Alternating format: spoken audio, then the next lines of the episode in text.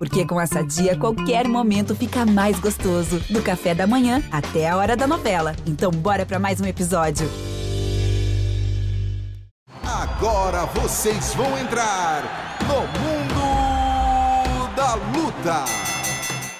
Salve, salve galera! Sejam muito bem-vindos a mais uma edição do podcast Mundo da Luta, podcast especializado em esporte de combate. Eu sou Marcelo Russo do Combate.com e estou aqui essa semana com dois camaradas meus e mais uma convidada muito especial. Vou apresentar primeiro o pessoal que está aqui comigo, Rafael Marinho, nosso repórter aqui do Combate, produtor da Globo, repórter do Combate. Tudo bom, doutor? Tudo certo, Russo. Prazer estar aí mais uma vez. Hoje com, com a Maíra aí de convidada, né? Maíra de convidada, já furou aqui. O cara dá tanto furo que já fura até a apresentação do podcast, mas tá tudo certo. Também com a gente aqui o Bernardo Éder, narrador do esporte da Globo. Beleza, doutor? Tudo bem, Rússio, Marinho, nossa convidada, que eu não vou ser o segundo a furar aqui, tudo certo. Obrigado pelo convite mais uma vez. E para falar com a gente aqui, Marinho já antecipou, Maíra Chitara, peso galo do UFC, que conseguiu a única vitória brasileira no UFC, Marreta versus Rio no último sábado. Tudo bom, Maíra? Como é que você tá? Tudo bem, galera? Boa tarde, tudo bem, graças a Deus. Só alegria, só alegria essa semana. Só alegria. Maíra tá alegre, pô, não, não sem razão, né? Como eu falei, a única lutadora do Brasil a vencer na, na, no UFC do último sábado, mas a Maíra também teve uma historinha ali que por pouco não acabou, não acabou mal, né? A tua luta, que assim, você enfrentou a Suíça Stephanie Egger, conseguiu finalizar no primeiro round, mas Suíça meio que deu uma, uma malandragem ali, tentou meio que dizer que não bateu. Conta pra gente como é que foi aquele momento. Cara, eu treino muito jiu-jitsu, muito mesmo. Eu treino jiu-jitsu todos os dias. E quem treina jiu-jitsu tá acostumado. A pessoa deu os três tapinhas ali, você larga e vida que segue, né?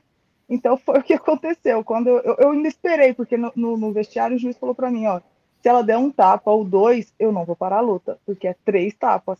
E eu ainda esperei. Quando eu, eu o braço dela já estava muito esticado. Quando eu virei de lateral, eu senti o primeiro, o segundo, o terceiro. Aí eu fiz assim, larguei. Aí ela olhou, tipo, olhou como se nada tivesse acontecendo, levantou, olhou pro treinador dela, tipo, não, nada aconteceu. Aí, no primeiro momento eu achei que ela não falava inglês. Falei, eu acho que ela não entendeu inglês, né? Acho que ela não. Mas não, depois eu vi que ela tava de malandragem mesmo, assim, pra cima de mim. então você sentiu ela dar os três tapinhas, no terceiro você soltou imediatamente. O Verdun uma vez conversou isso com a gente, teve uma luta dele com o Renan Problema, que ele falou a mesma coisa, que ele, quando ele sente que o adversário bate, no, no automático você solta. Né? É que no treinamento é sempre é. isso. Né? Você treina jiu-jitsu todos os dias, então é uma coisa que já tá ali na sua cabeça. A pessoa bateu, você larga, não é nem tipo. E meu professor depois ele ficou muito bravo. Falou, não, você não podia ter soltado. Eu falei, mas prof, nós treinamos todo dia, eu solto. Então, para mim foi muito automático soltar ali, sabe? Foi muito tranquilo soltar. Nem pensou, né? Nem pensei. E aí, como é que foi? Qual foi a sensação quando você olhou para ela, olhando, e daqui a pouco o árbitro mandou olhar o replay, não tinha a batida dela, porque a mão estava muito escondida ali, e o cara teve que falar com o juiz lateral, né? E perguntar se ele tinha 100% de certeza que viu batendo. Se não fosse ele, provavelmente a luta recomeçava, né, Maíra? Uh, não, então. Aí depois a gente foi estudar, foi assim, como estava muito rente ao chão, o juiz de cima, ele estava o que estava o, o, o, central, ele estava tampando a câmera. Só que os outros que estavam sentados, todos os outros conseguiram, todos os três confirmou que ela bateu, porque estava muito rente, assim, bem onde, onde o, olhar, o olhar deles acompanha. E também tinha um bem atrás de nós duas, assim. Então, quando o árbitro foi procurar nas coisas e não achou, ele pegou e tomou essa. Os caras falaram: pergunta os árbitros, se eles confirmarem, e todos os três confirmou. E aí o árbitro central, o TV, me pediu, me, me falou para mim, muito obrigado por você não ter quebrado o braço dela, tá? Eu falei, não, tranquilo. Mas aí depois o UFC mesmo apurou, e se os árbitros tivessem também dito que não viram, não voltaria à luta, é, seria não contest. Putz. É. E é dar prejuízo de você não ter o, o, o bônus da vitória, né? O, o na, na, bolsa da vitória, aquele, a, a, a grana pela é. vitória, né? É, exatamente, daria um grande prejuízo para mim, assim. E não, não só uh, não só pelo dinheiro também, né? Mas psicologicamente, você sabe que ganhou uma luta e aquilo. Meu treinador ainda na hora, depois eu até briguei, brinquei com ele, assim, tipo, na hora ele falou, não, tudo bem, se voltar a luta, a gente finaliza de novo. Aí eu falei fica quieto, eu ganhei, não vai voltar nada, não. eu vou ver. Aí eu falei, não, vou voltar nada, não, ganhei, ela tem que ser honesta e tem que falar.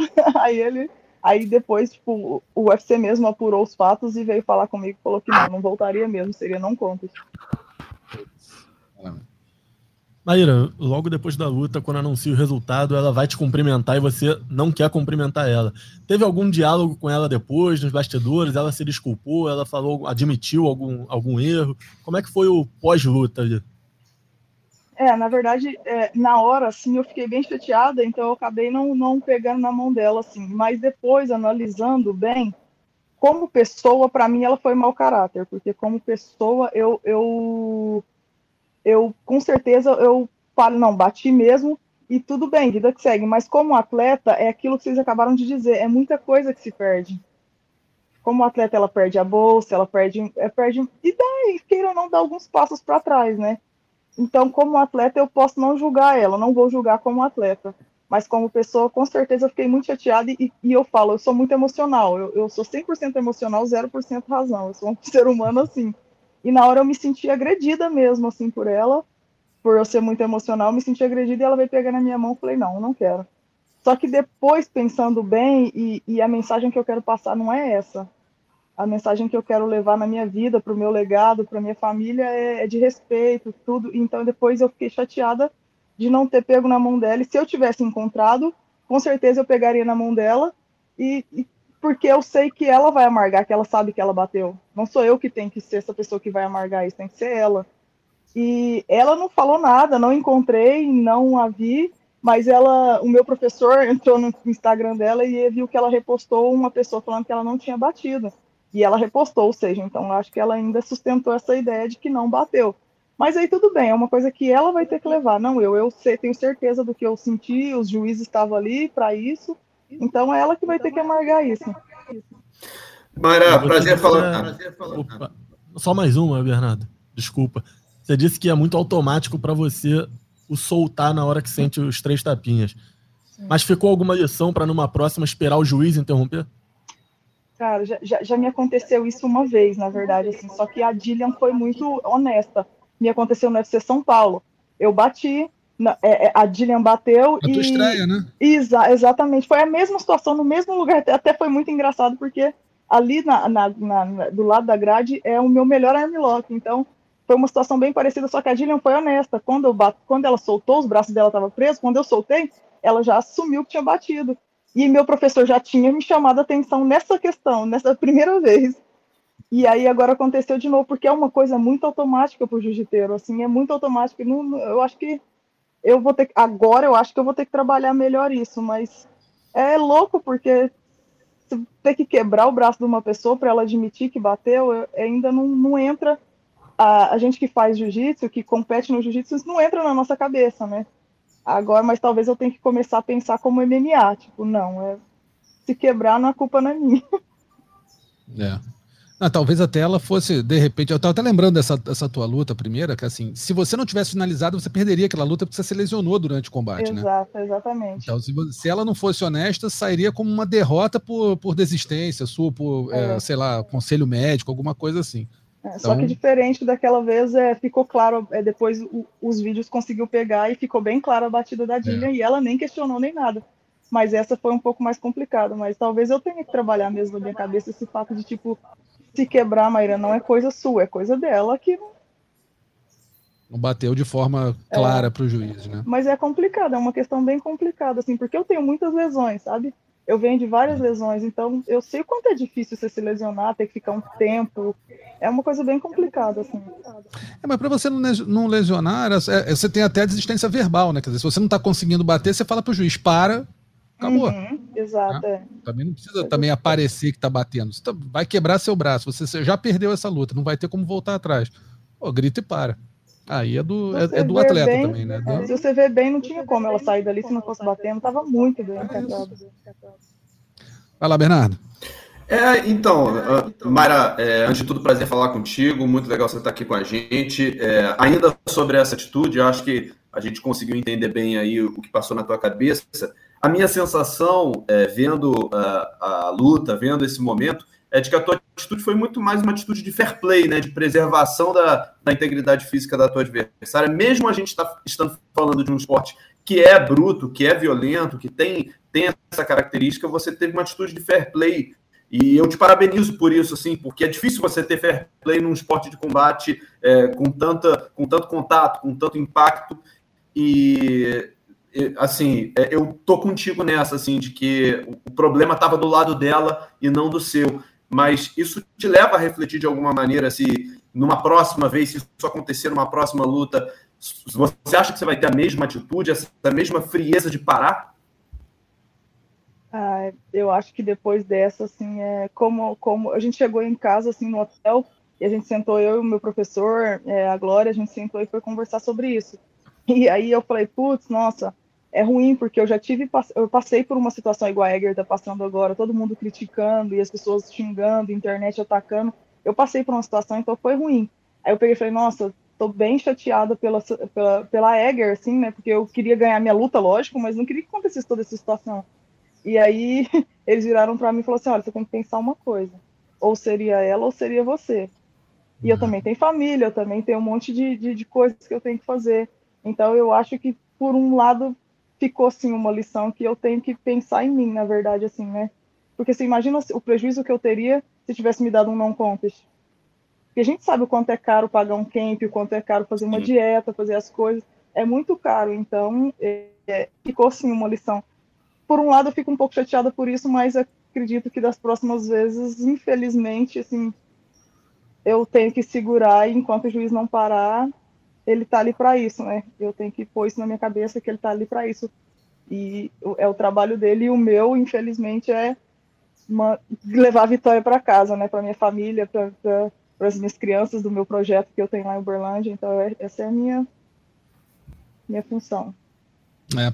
Eu estava pensando aqui, de repente, cara, eu vou te perguntar, porque eu, eu nunca sei exatamente. É, eu gosto de falar certinho. Seu nome, a gente fala seu nome, Maíra ou Mayra? É, Maíra.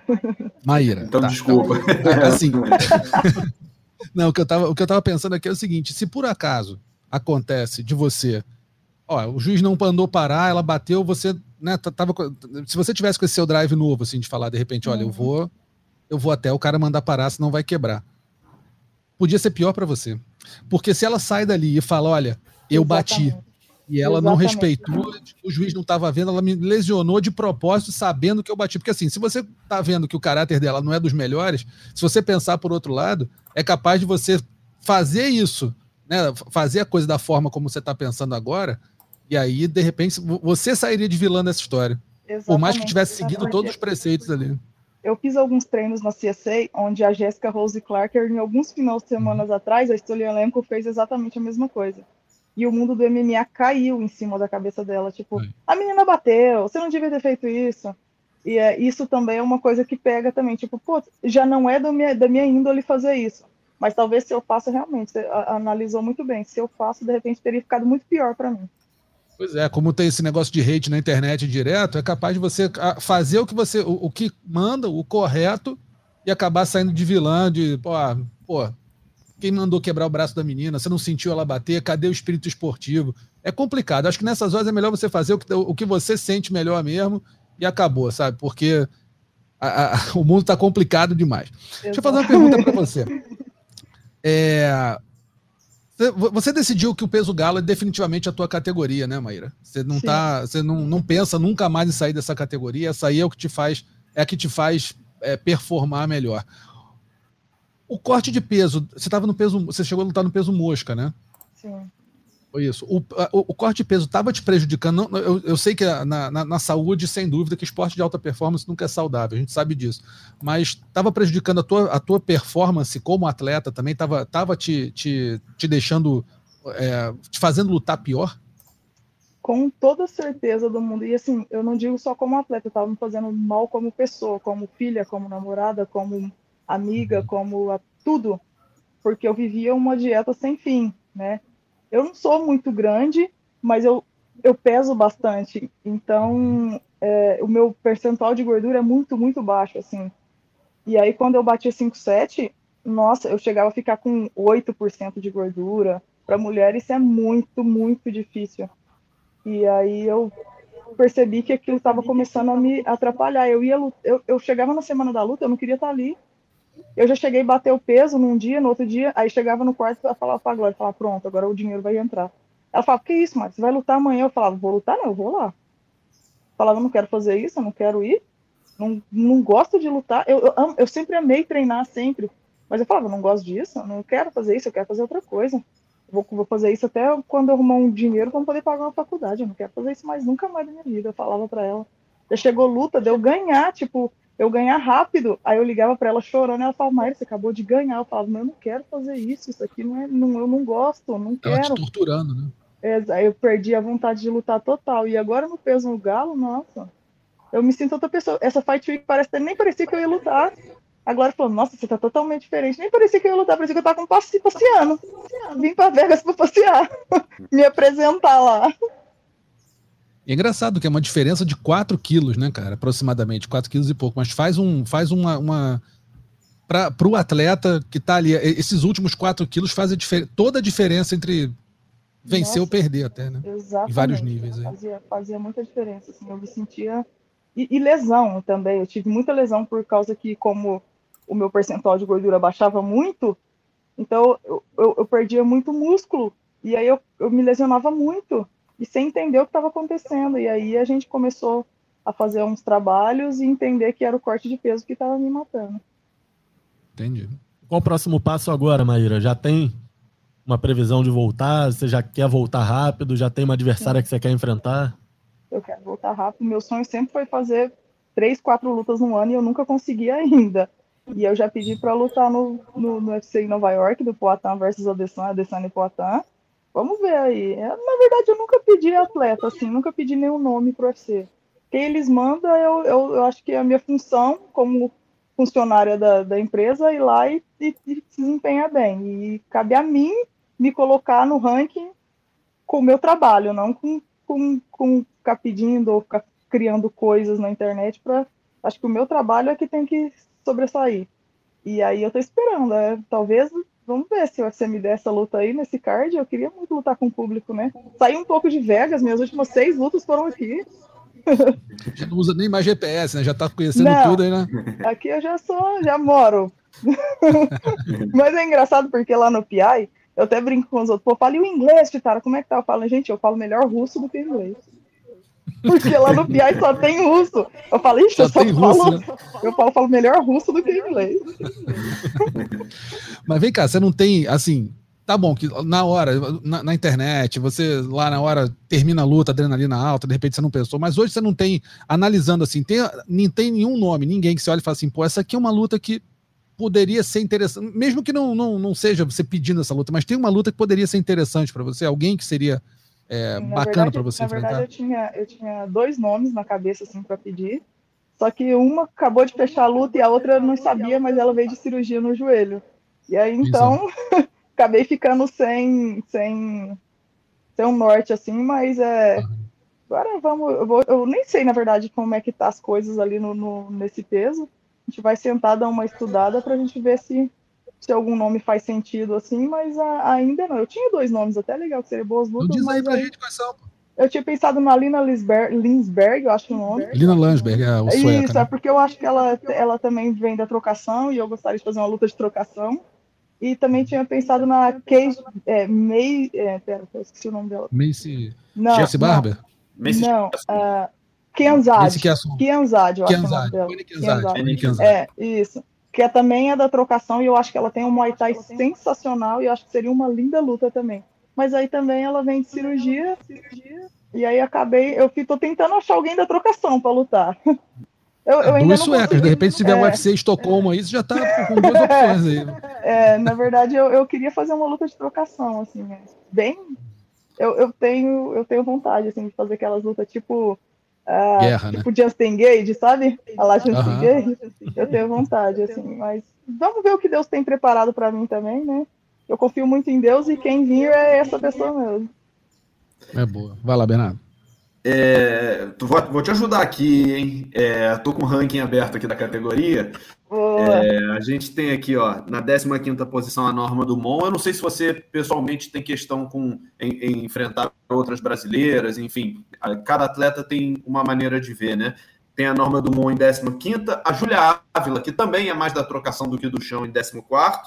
A Lina Landsberg, que você queria aí, está em 12 colocação, junto com a Carol Rosa, que é outra brasileira. E a Misha Tate está na 11 colocação. são nomes que você pode pensar aí, né? A Misha Tate é outra, que gosta muito mais da trocação do que do chão. De repente, pedindo direitinho, o Tio Dan arruma para você essa aí. Será que não? E tá de querendo repente, voltar peso galo, né? É, de repente. É, na verdade, assim, eu até vi uma entrevista dela que ela falou que tava a ponto de estourar os miolos, né? Quando, é. quando foi bater 57. Realmente não é fácil, gente. Não é fácil. Eu, eu, tô, eu tô nessa luta aí, daí eu vi a, a Lipis, que a gente tava no mesmo corner ali, no mesmo lugar.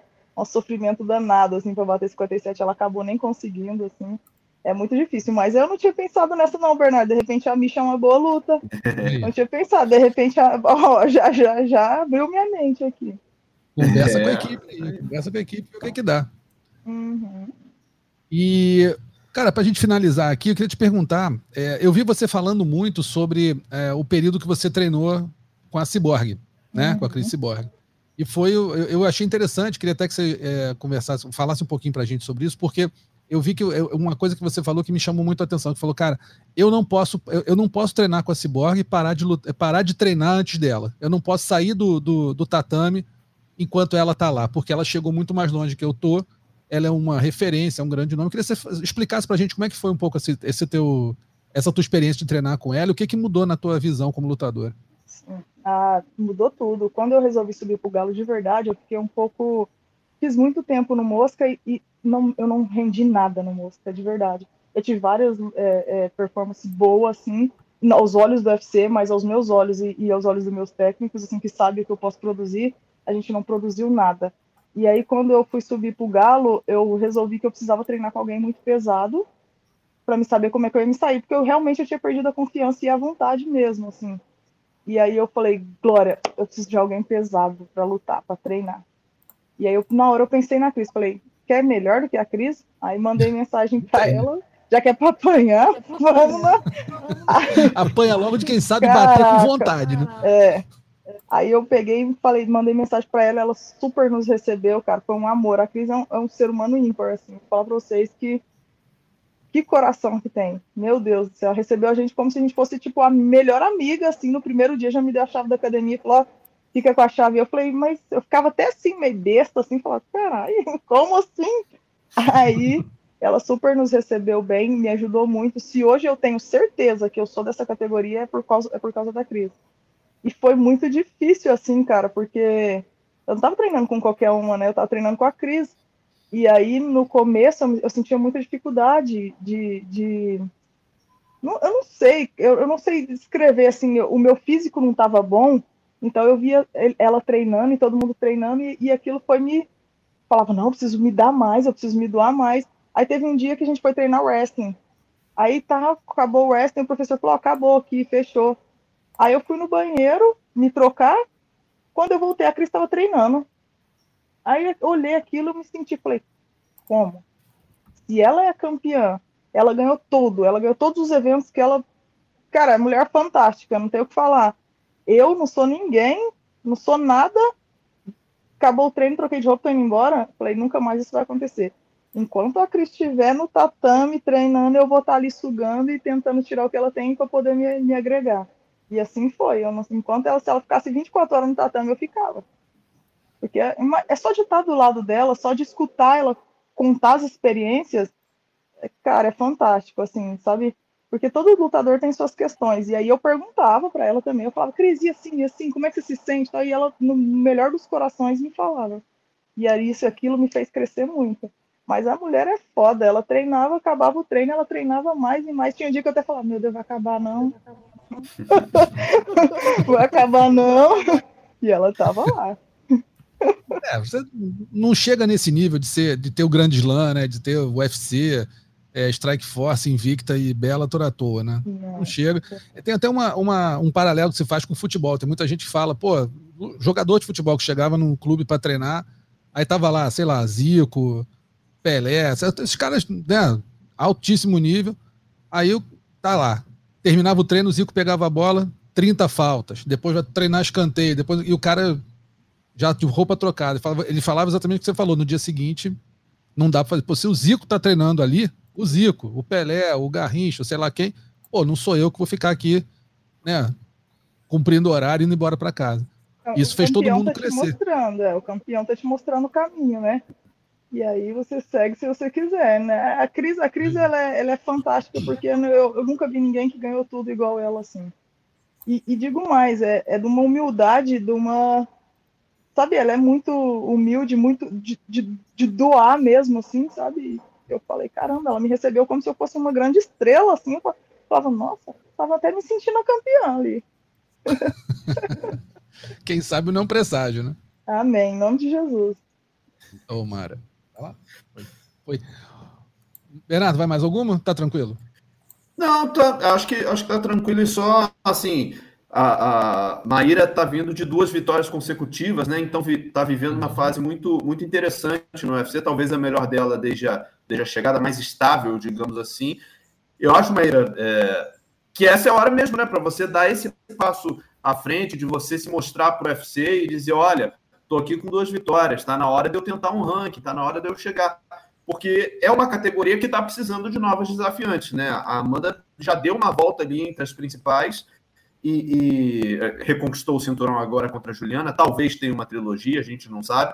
Mas, é, de fato, o UFC, imagino eu que esteja procurando é, novas desafiantes, novas é, pessoas para tentar tirar esse título da Amanda. Ah, sim. É, é depois da minha última luta, que a gente acabou ganhando a performance da noite ali, imediatamente o UFC já me procurou para lutar. E eu acho que dessa vez também não vai ser diferente. Eles estão precisando de desafiantes, realmente estão precisando de nomes de grandes lutas, né? E eu quero me apresentar dessa maneira, dessa forma. Esse é o meu peso. Eu me sinto muito confiante, muito feliz nesse peso.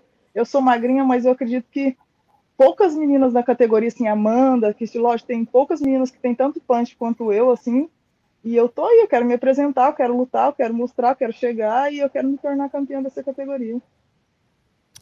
É isso. Quem sabe não chega, né, Maíra? O negócio é treinar, o negócio é suar a camisa, Exato, ralar, que, vai, que uma hora a, a oportunidade aparece. Se vai conquistar ou não, depende de você, mas Exato. tem que correr atrás, tem que fazer por onde.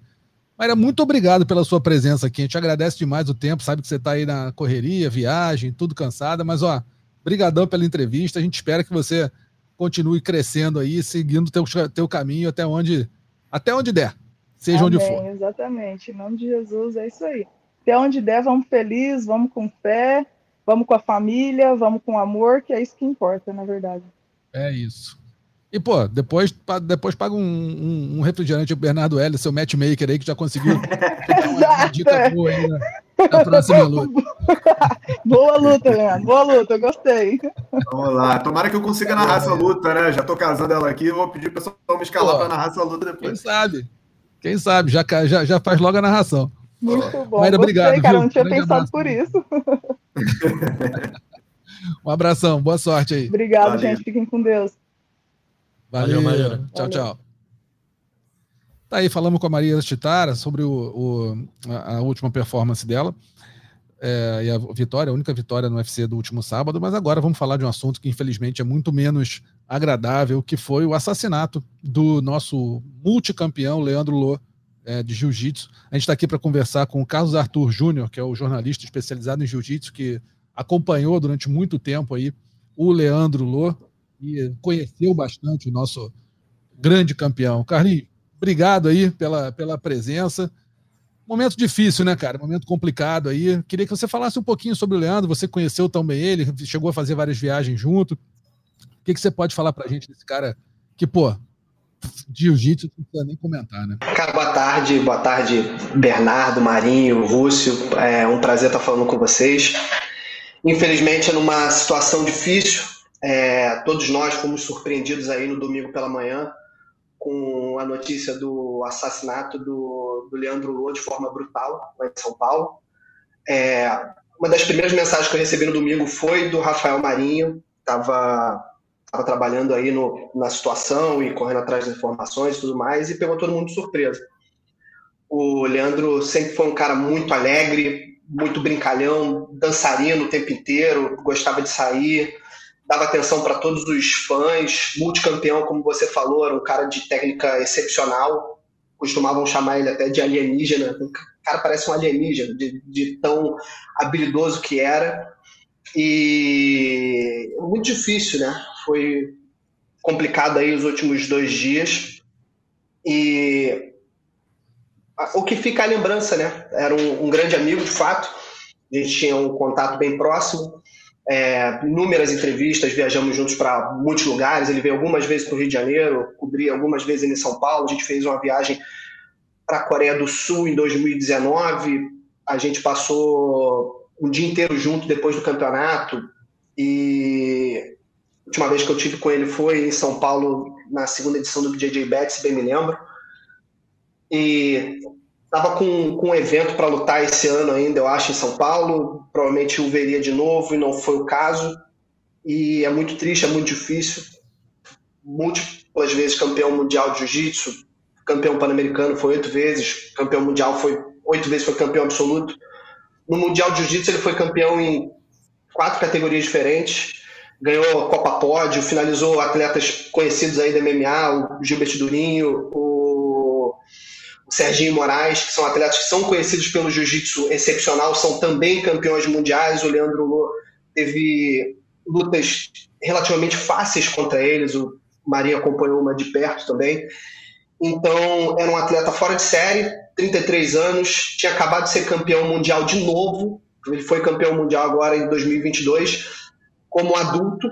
É, vale ressaltar que no jiu-jitsu tem dois tipos de categoria: adultos e masters. Os Masters, depois dos 30 anos, o cara pode lutar de Master e vai lutar todo mundo na mesma mesmo físico, mesmo carga de testosterona no organismo. O Leandro continuava lutando como adulto. O primeiro título mundial dele foi em 2012.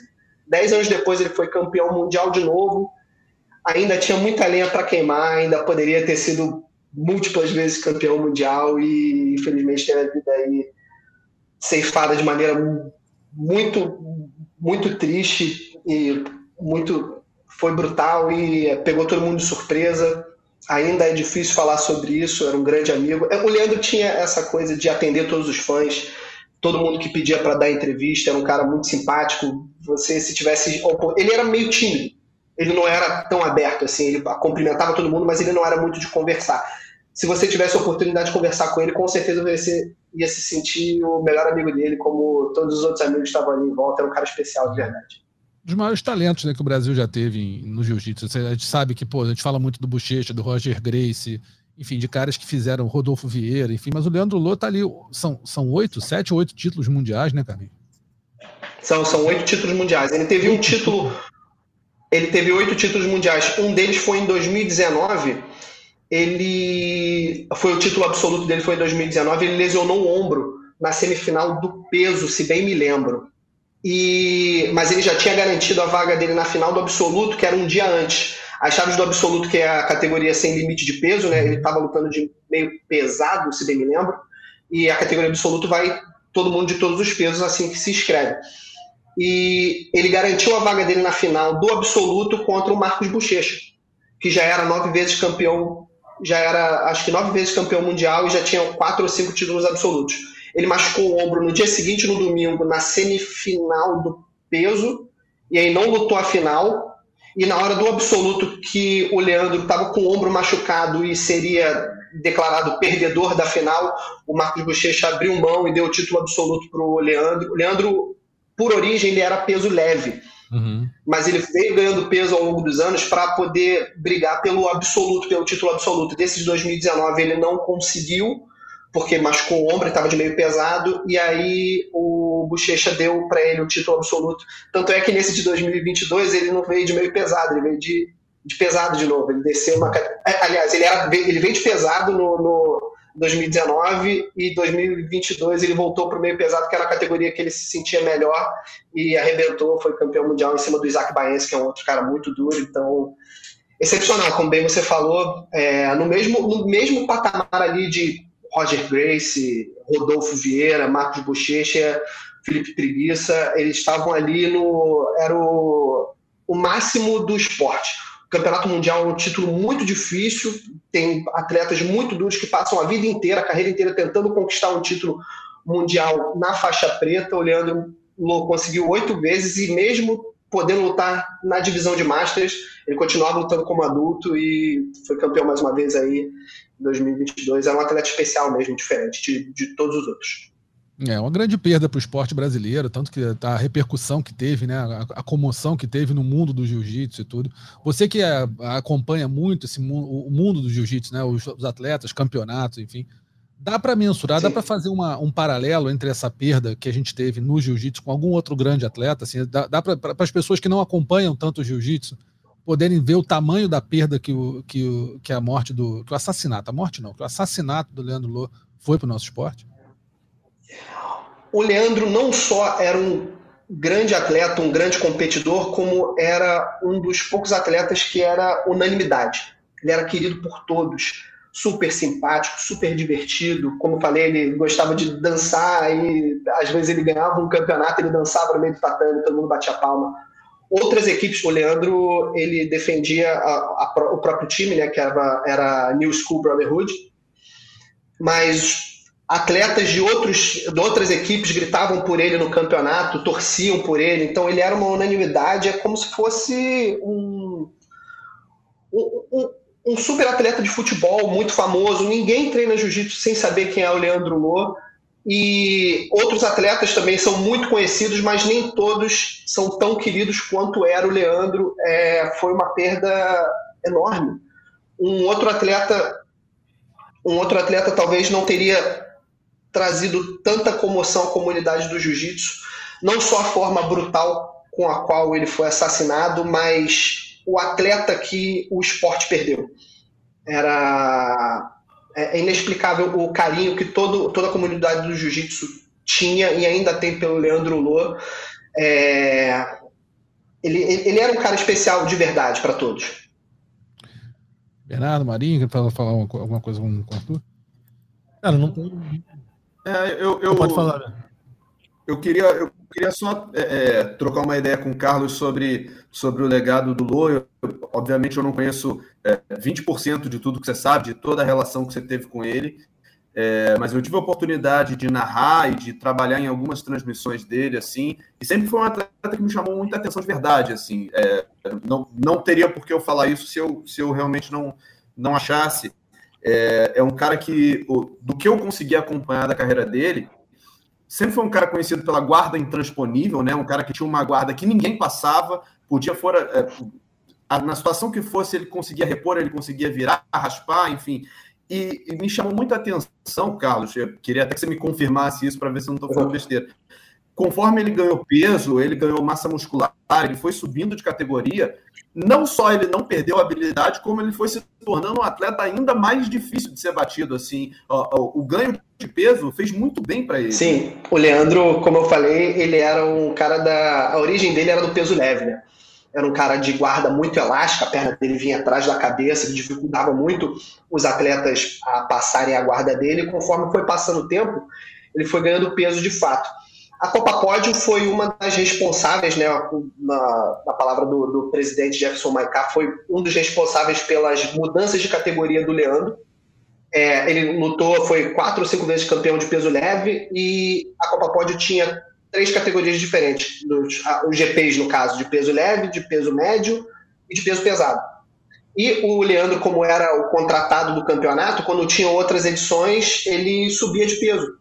Ele foi campeão nas três edições. E quando ele foi ganhando peso, ele foi ganhando confiança para trabalhar ainda mais as passagens de guarda dele. Né? Quando você pensa em passagem de guarda em nível em classe A, né, de nível de, de campeonatos mundiais e tal, não só a técnica, como o peso é muito importante. Você usar o peso e a gravidade para pressionar a guarda do seu adversário para poder executar uma passagem de guarda. O Leandro sempre foi muito técnico, sempre foi muito elástico, ele gostava de passar a guarda abrindo o leque, que dizem, né? Ele faz a pressão no corpo e joga a perna por cima para sair na lateral, né? Pra, na, na, posição de 100 quilos. E o Leandro fazia isso muito bem com peso leve, peso médio e peso pesado em, em consequência. Então ele teve.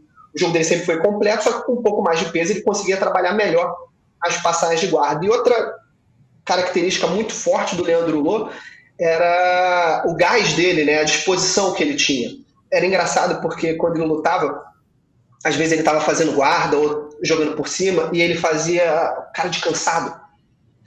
E até hoje a gente não sabe porque ele nunca falou sobre isso é, diretamente, né? Se, se era mentira ou se ele de fato ficava cansado e se recuperava muito bem. Há quem diga, é, às vezes a gente falava no, nos bastidores, né? Tipo, ninguém mais cai nesse truque, porque ele tava assim, fazendo guarda com a cara de muito cansado, como se estivesse totalmente exaurido e do nada ele explodia e raspava o cara. Aí depois comemorava pra torcida, e a galera batia palma, Leandro era especial de fato. E o fato dele ter ganho peso mudou bastante o jogo dele, mas a guarda dele era algo é, inexplicável mesmo. Todo mundo falava que a guarda dele era difícil de ver igual a dele, elástica e, e versátil no caso. Ele podia fazer o que quisesse. Ele era um atleta diferente mesmo, de tudo que, tudo que a gente já viu.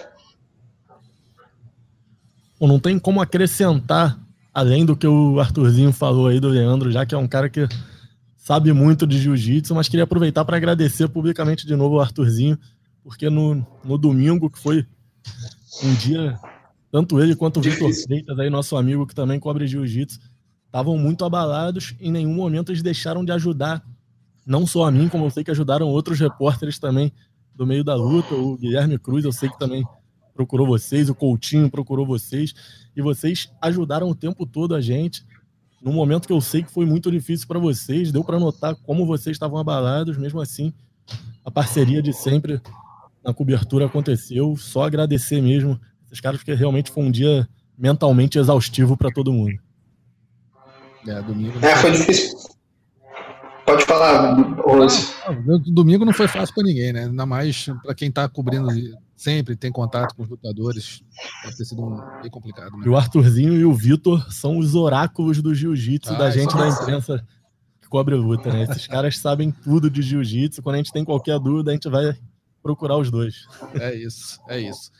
Arthurzinho, rapidinho, a gente tem aqui uns três vídeos, que, alguns vídeos que a gente recebeu de, de amigos com é, atletas e falaram aqui um pouco sobre o Leandro Lobo. Vamos colocar no ar rapidinho aqui.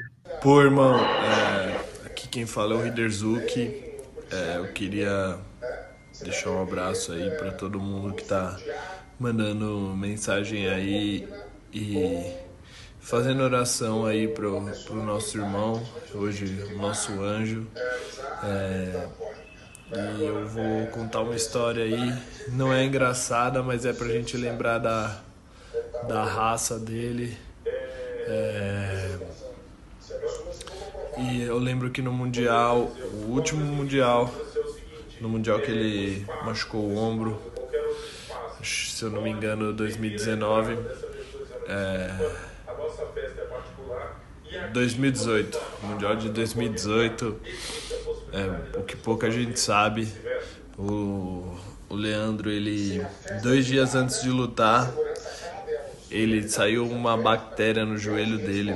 O joelho dele estava enorme, ele não conseguia levantar da cama e ficava só com febre e deitado na cama suando muito, dois dias antes de lutar. E o Leandro foi lá, fez nove lutas, chegou nas duas finais e, e infelizmente ele na primeira final ele machucou o ombro e não conseguiu continuar o campeonato mas com certeza ele ia ganhar sim. Então só só lembrar da raça aí do meu irmão, do coração. E com certeza hoje Deus tem o tem do lado dele o maior de todos os guerreiros. Por isso que ele foi tão cedo. Ele tem uma missão muito grande lá no céu. E obrigado aí por tudo, Leandro. Te amo. E aí pessoal, tudo bem? Aí na medida do possível. É... Eu acho que agora, nesse momento aí difícil, todo mundo tá passando, nada melhor que relembrar boas histórias, que essa aí ele tinha bastante, né? Histórias engraçadas, boas histórias. E pelo menos para mim isso faz confortar um pouco o nosso coração, né? Deixa a gente arrancar aquele sorriso toda vez que a gente lembra de uma história com ele. Bom, eu tenho uma bem boa, acho que foi a primeira bronca que a gente que ele levou. a gente foi lutar o Mundial no, no Rio de Janeiro. Na verdade, a gente foi lutar a Copa do Mundo e o Mundial. A gente ficou uns 10 dias no Rio, dormindo na academia, em cima dos bloquinhos de step. Depois a gente mudava pro tatame. é, sem dinheiro nenhum, passamos aí 10 dias comendo x-tudo de dois reais, ainda ficamos sem dinheiro porque a gente não contava com a passagem é, ali que atravessava a ponte Rio-Niterói, né? na época acho que era 13 reais, sei lá, a gente não contava com essa passagem aí que a gente tinha que comprar e de volta três dias, ficamos sem grana, tivemos que mandar mensagem para nossos pais pedindo um pouquinho mais de dinheiro, mas como sempre era sempre zoeira, sempre alegria, mano, a gente zoou demais, e um dia antes a gente lutar o Mundial da IBJJF, né? Que foi até o último Mundial que teve no Brasil. Eu e o Leandro fomos pra praia. Ele na época só comeu um. Acho que ele comeu um milho, tomou uma coca e eu tomei uma caipirinha, né? Era, tinha oito meses de jiu-jitsu só que eu treinava. E ela tá, nem sabia muito a importância do Mundial. Eu tenho o Mundial de faixa azul. E, e aí nós dois perdemos na final levamos a maior bronca do sessão. Nossa, vocês foram pra praia, não devia ter ido pra praia, vocês são responsáveis. Mano, levamos muita bronca. Mas aí você já vê que desde 16 anos ele já gostava de sair, né? ele só foi evoluindo só. Mas é isso. Eu muita história boa aí com ele e essa é uma e valeu. É, ele vai ficar aí para sempre aí nos nossos corações jamais será esquecido, né? Certeza. Os... Fala galera, Gilbert Banes Gurinho aqui na área. Infelizmente, para falar de um assunto muito triste, uma perda que todos nós tivemos, né? não foi só eu, não foi só os familiares, mas foi toda a galera do jiu-jitsu. É uma perda muito, muito triste do jeito que foi. É falar que domingo é, tinha sido um dia muito triste para mim que o, o Vicente tinha acabado de perder no UFC e eu já dormi bem mal e estava muito triste com a situação. E daí eu recebi uma mensagem de um aluno meu, sete, sete e pouco da manhã, oito horas da manhã daqui, né? Aqui a gente estava uma hora atrás do Brasil, então já eram as nove horas do Brasil, era oito aqui. É, do Ari, um aluno meu, com ele falou unbelievable e mandou a, a matéria né, da Tatami. E eu não acreditei, eu fiquei em choque. Eu falei, caraca. E, putz, infelizmente é verdade, né? A gente acabou de domingo perdendo uma grande pessoa, acima de tudo, um grande representante do jiu-jitsu, um, uma pessoa nota mil. É, Putz, foi um dia muito triste, muito difícil, principalmente para mim, que eu valorizo muito. Ele foi um, um rival né, que eu tive na luta, foi um cara que me fez melhorar como atleta. A gente lutou quatro vezes, a gente. É, eu não, nunca fui muito próximo, mas eu tenho esse respeito com, com meus adversários, com meus rivais, com os caras que me fazem acordar mais cedo e treinar mais e me doar mais e entrar num, num, num, clima pesado de competição, entrar pra sair na porrada, então eu tenho esse respeito por ele. E putz, foi um dia bem triste, principalmente sabendo a pessoa que ele é, então tá aqui meus sentimentos pra família dele ali, pra mãe, pra, pra, pros amigos mais, mais, mais chegados dele ali, toda a família, e que a justiça seja feita, né, cara? Um, um, um crime horrível um cara chegar e dar um, um policial, dar um tiro na cabeça de uma pessoa. É, eu espero que agora a justiça seja feita. Meu sentimento para todos os familiares, amigos e comunidade do jiu-jitsu. E agora quero que a justiça seja feita. Aí então, três, três vídeos que a gente tem aqui para passar um pouquinho, só para dar uma ideia mais ou menos como é que era o, o Lô e o que, que ele representava nessa comunidade do jiu-jitsu. Artuzinho, obrigado, viu, cara? Valeu aí pela, pela presença aqui, valeu pela, pela tua participação e para explicar pra gente um pouquinho melhor quem era esse cara, né? Que a gente fala, pô, é difícil ser campeão mundial uma vez, o cara foi campeão mundial oito vezes. Não, é, não era qualquer um, um dos maiores talentos do jiu-jitsu que o Brasil já teve e que agora descansa em paz, né, cara? É, mais uma vez, obrigado aí pelo espaço para poder falar de jiu-jitsu, para poder falar do Leandro como a Thalita Treta bem falou, É, por mais que seja uma perda muito dura para a gente, é bom sempre lembrar dele com, com um sorriso no rosto, que estava sempre feliz, sempre brincando.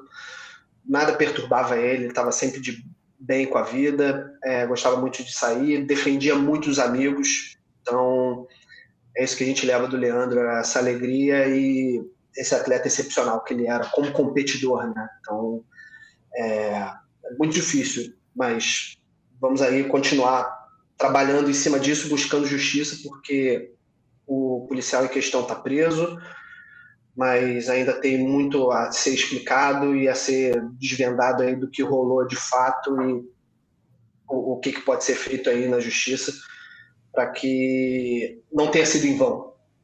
Obrigado aí. É isso. Obrigado, doutor. Valeu aí pela presença, valeu pela, pela participação aqui no Mundo da Luta. Abração, Arthurzinho. Um abraço. Tá aí então, nosso caso do Arthur Júnior, falando um pouquinho sobre esse, esse personagem aí. Não vamos falar do, do crime, que crime a gente deixa para a justiça é, elucidar o que aconteceu e que o, que, se, que, o, que, que, que o certo aconteça, né? Mas a gente explicar um pouquinho aqui pro pessoal quem foi o Leandro Lô e a representatividade que ele tinha nesse mundo do jiu-jitsu. Vamos falar agora rapidinho aqui do UFC Vera versus Cruz, nosso terceiro assunto dessa semana. Acontece no próximo sábado, dia 13 de agosto, lá em San Diego. Você, é, o card preliminar começa às 5 da tarde e o card principal às 8 horas da noite, sempre no horário de Brasília. O Sport TV 3 e o, o Combate.com transmitem as duas primeiras lutas do card preliminar. O site acompanha o evento inteiro em tempo real. E o Combate, claro, transmite tudo ao vivo, com exclusividade e na íntegra. Vamos falar aqui, luta principal, Marlon Vera e Dominique Cruz no peso galo. Quais as chaves para essa luta, Bernardo? Vera tem o que é preciso para derrotar o Dominique Cruz?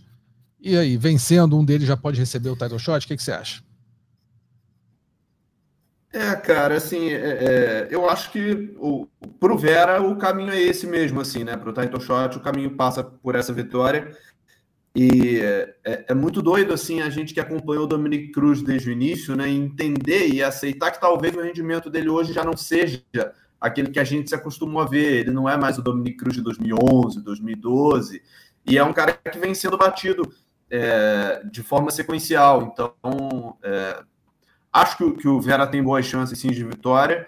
É, ainda sou um, um, fã da movimentação e do estilo do Dominic Cruz, ainda quero vê-lo mais vezes fazendo o que ele faz, mas acho que ele não é mais, de fato, o, o mesmo, ele não tem mais o mesmo rendimento, e acho que ele já foi lido também. Acho que o pessoal já aprendeu um pouco a lidar com a movimentação dele, já entendeu. Tem curso dele na internet ensinando a, a se movimentar daquele jeito, então ele já deu as ferramentas todas. Acho que o papel dele agora é muito mais. É, tá cumprindo o contrato, tá construindo o legado dele, mas eu não sei se o Dominic Cruz tem gás para chegar lá de novo. Marinho, o que, que, você acha? É, eu ainda vejo o Cruz como favorito nessa luta. Acho que o Vera é o cara que traz mais potência nos golpes, né? Mas eu ainda tenho um pouco de dificuldade de ver o Vera enxergando tão bem essa movimentação do Cruz. Acho que o Cruz, pegar as últimas derrotas dele, foram para caras fora de série. O Corey Garbrandt, naquela época, que estava muito bem. O Henry Cerrudo, depois disso, ganhou duas. Ganhou do Pedro Munhoz por decisão unânime. Então, eu acho que o Cruz é um cara que ainda pode cozinhar o Marlon Vera. Acho que o Marlon Vera não é um cara que, que eu vejo procurando botar para baixo. Acho que é uma luta que vai ser vai correr em pé. E eu acho que isso facilita o jogo do Dominic Cruz. É, eu vejo essa luta muito equilibrada. Assim. Acho que o Cruz ele tem, tem armas mais potentes, não potentes, mas talvez mais eficazes para anular o Marlon Vera. Acho que o Vera vai ter que achar ele, para achar ele vai ter que ter um preparo físico absurdo, uma velocidade muito grande, que o Vera normalmente não tem. É, vamos ver. Acho que o Cruz é levemente favorito aqui. Não sei ainda que eu vou botar no palpitão, não, mas eu acho que o Cruz leva uma certa vantagem aí nessa, nessa briga. Bruno Blindado, brasileiro de maior destaque no evento, né? Vai enfrentar o Gerald Mirchart pelo peso médio. Aí vou perguntar para o Marinho: você acha que ele se recupera bem nessa derrota para o Poitin? Como é que vai ser essa recuperação e que riscos o, o Gerald Mirchart apresenta para o blindado? Cara, não acho que é uma luta tão fácil. Acho que é um cara perigoso, especialmente no chão. Ele tem um jiu-jitsu de é, bom nível. É mas o blindado já provou que é um nome muito forte da categoria. A luta mais difícil do Poitin no UFC até agora foi contra ele, tranquilamente. É, ele é um cara que já, desde os eventos na Rússia, vem mostrando que está num nível muito alto. Eu acho que é uma boa luta para ele se recuperar e contra um nome que não é qualquer um. Acho que é um nome que tem seu respeito ali na divisão. Não é um top da categoria, mas é uma boa luta para ele voltar para o caminho das vitórias. Vai de blindado. Vou de blindado. Bernardo. Eu também, cara. Eu acho que o, o, Bruno Blindado vem de uma derrota para o Poitin, mas que hoje em dia também não é demérito algum, né? Agora ele é oficialmente o desafiante ao título dos médios, né? O Poitin. E é um fora de série mesmo no que faz, na trocação. É, então, essa derrota do Blindado para mim não, não, não diz tanto. E, e, eu tô com o Marinho no sentido de que o Misha é um cara que tem um um jogo de chão muito, muito eficaz, né? Um, cara com finalizações muito afiadas, boas transições. É um cara que já lutou muito. Você pega o cartel dele, tem 60, 70 lutas. Vou até ver aqui a, a, o número certinho, mas ele é um cara que tem uma quantidade absurda de lutas no cartel. Então, já viveu de um tudo, já nocauteou, foi nocauteado, finalizou, foi finalizado. É, será um grande desafio para o brasileiro, mas eu acho que tem condição sim. Aqui, ó, 34 vitórias, 15 derrotas, 40 e Nove lutas, é isso? Tá certo? 49 lutas. É, 34, 15. Eu achei até que ele tivesse mais, eu achei que ele tivesse no contest de empate nessa, nessa conta também. Mas não tem, não. 49 lutas é profissionais. É bastante coisa. Eu lembro que o Vanderlei Silva uma vez falava que queria chegar a 50 lutas na carreira. O Vanderlei Silva, o cara pô, lutou com todo mundo aí. Falou que 50 era o número mágico dele. Então o cara, o Misha está chegando aí a 50. Então é bastante luta. Eu acho que o blindado é, vai vencer essa luta com certa tranquilidade. Ele não pode cair na armadilha do Michas, que é levar para o chão. Se ficar em pé, se conseguir defender queda, ficar em pé, não ser arrastado para o chão, eu acho que ele tem uma tranquilidade boa para vencer essa luta. O Michas foi nocauteado pelo Ramzat Shimaev, que não é qualquer um, mas enfim, é de uma categoria de baixo. Então, eu acho que o, que o blindado vai bem aí. Não vejo tanto problema. Eu, que eu não vejo o Michas como sendo um grande problema, um problema imenso para o blindado, não. E a gente vai ter também a Ariane Lipski e Priscila Pedrita, né? A luta que foi adiada para esse sábado, porque a Ariane passou mal logo após a pesagem do UFC da semana passada. É, o que, que, vocês acham? Dá quem, Bernardo? Ariane ou, ou Priscila? Cara, eu vejo um pouquinho de favoritismo para a Ariane Lipski, mesmo com, com essa situação. Acho que ela vai conseguir se recuperar, e, e... mas acho uma luta muito, muito dura, porque porque as duas estão numa situação difícil na organização, né? A Priscila conseguiu se salvar aí de um, de um corte com, com vitórias recentes, mas eu vejo muito equilíbrio nessa luta, de verdade. Assim. Também vejo equilíbrio, acho a Ariane mais técnica, tanto em pé quanto no chão, mas a Priscila é uma lutadora que pode complicar a vida dela, porque tem muito volume de golpes, anda para frente o tempo todo. Acho que isso pode complicar um pouco o jogo da Ariane, que não tem tanto volume de golpes. Né? É, eu vou apostar na Ariane. Capacidade de absorção da pedreta também. A, a, Pedrita tem uma capacidade de absorção é, absurda coração, também, né? Ela aguenta. Raçuda muito. pra caramba. Acho que a Ariane é mais técnica. Eu vou apostar na Ariane, mas não, não é surpresa se a, se a Pedrita vencer, mas acho que a Ariane leva essa. Também a, a estreia, né, Marinho? Da Yasmin Lucindo, a brasileira, peso palha, vai enfrentar a Yasmin Haureg, que foi. Você é padrinho dela, é isso? Não, padrinho não. mas a gente contou a história dela há pouco tempo no Esporte Espetacular, na série Dias de Luta. E ela disse que logo depois dessa matéria, o UFC entrou em contato com ela e ofereceu essa luta para ela, o contrato com o UFC. Vai fazer a estreia, uma lutadora talentosa, vai pegar uma pedreira logo de cara, mas é uma lutadora para a gente ficar de olho. É isso, padrinho. Tá aí o padrinho Rafael Marinho falando de Yasmin Lucindo, que vai fazer a estreia dela no peso palha do UFC nesse próximo sábado. A gente lembra que o UFC Vera versus Cruz acontece dia 13 de agosto agora, nesse sábado em San Diego. Lembrando também que o card preliminar começa às 5 da tarde, card principal às 8 da noite, sempre horário de Brasília. Sport TV 3 e Combate.com transmitindo as duas primeiras lutas do card preliminar. O site acompanha o, o evento inteiro em tempo real. E o Combate transmite o evento na íntegra, ao vivo e com exclusividade. Vamos rapidinho aqui para os destaques da semana: nocaute, finalização e vergonha. Vamos começar com um destaque: tem três candidatos. Brian Battle, um chute alto no UFC, que passou agora. Vinícius Salvador, que é um cruzado, uma série de cruzados lá no Contender Series, e o Chris Duncan, um direto de direita, também no Contender Series. Quero perguntar para o Marinho quem ele acha que é o nocaute da semana. Para mim, Vinícius, pelo conjunto da obra, emulou o Anderson Silva ali, é foi, foi um nocaute muito bonito, então o meu voto é nele. Bernardo. Idem, acompanha o relator, é, ponto para o Vinícius. Aí ele é, ele é companheiro de treinos da Amanda Ribas, né? Treina junto com a Amanda Ribas é, na academia do Marcelo Ribas lá. Eu acho que o, o destaque. É, eu também acho. Foi... Vinícius Salvador, um nocaute muito bonito, fez o. Né, mais ou menos como o Anderson contra o Stephen Bonner aqui no, no Rio, encostou as costas na grade, ficou ali esquivando, tomou alguns golpes. Quando decidiu acabar a luta, acabou. Agora, o Chris Duncan, depois veja, a, a, todos os, os, candidatos a nocaute finalização vão estar ali no combate.com. É, dá para você dar uma olhada no vídeo, ver o que, que, você achou, se concorda ou discorda da gente. Vejam do Chris Duncan. Ele, ele, eu, eu, só, eu não vi a luta, só fui ver a luta no momento em que eu estava vendo os vídeos aqui para poder votar. E aí a gente viu os melhores momentos e tal. Chris Duncan, ele, ele quase foi nocauteado umas três vezes antes de conseguir virar a luta, acertar uma mão absurda e, nocautear o adversário dele. Baita do nocaute. Vou no Vinícius Salvador, mas tem uma menção honrosa aqui para o Chris Duncan, que foi excelente, uma recuperação danada. Talvez pode ter sido uma sorte bizarra também. O cara, sabe, tá apanhando que nem doido, joga uma mão para ver o que acontece. Jogou e aconteceu, venceu a luta. Finalização da semana, temos aqui a Maíra Chitara, na, no UFC agora, o Corey McKenna ou o Terence McKinney. Bernardo, vai de quê?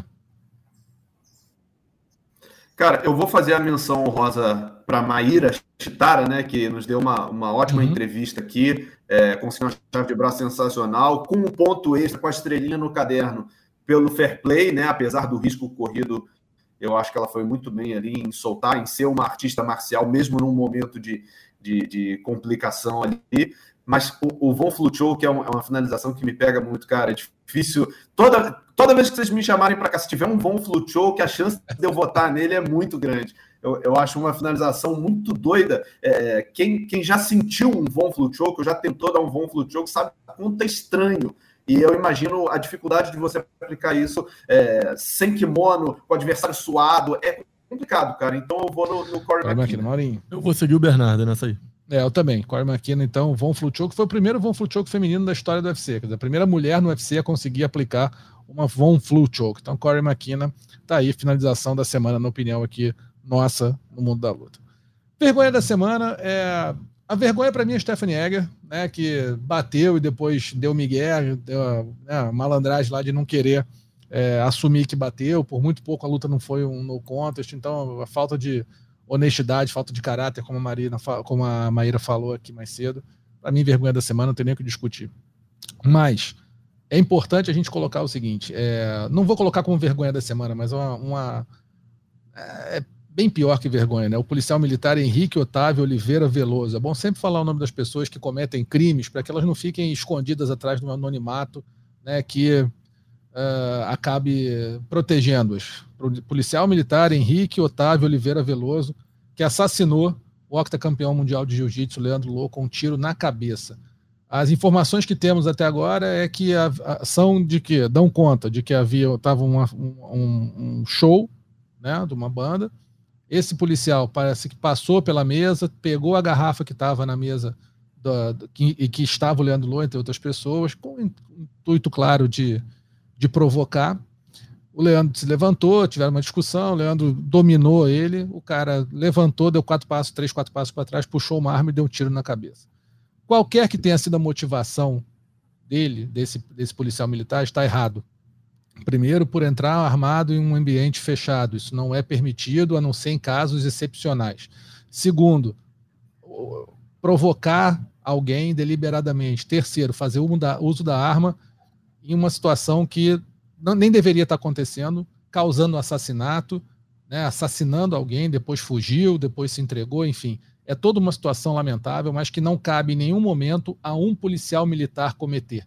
Você pode imaginar que uma pessoa, um bandido, faça isso, e o bandido é bandido. Né? A gente não espera nenhuma, nenhum caráter, nenhuma conduta ilibada, nenhuma, nada de bom de um bandido. Agora, de um policial militar, a gente deveria esperar por parte dele conduta ilibada, é, respeito à lei e ter uma, uma né, agir como um ser humano decente. E aparentemente não foi o que aconteceu nesse caso.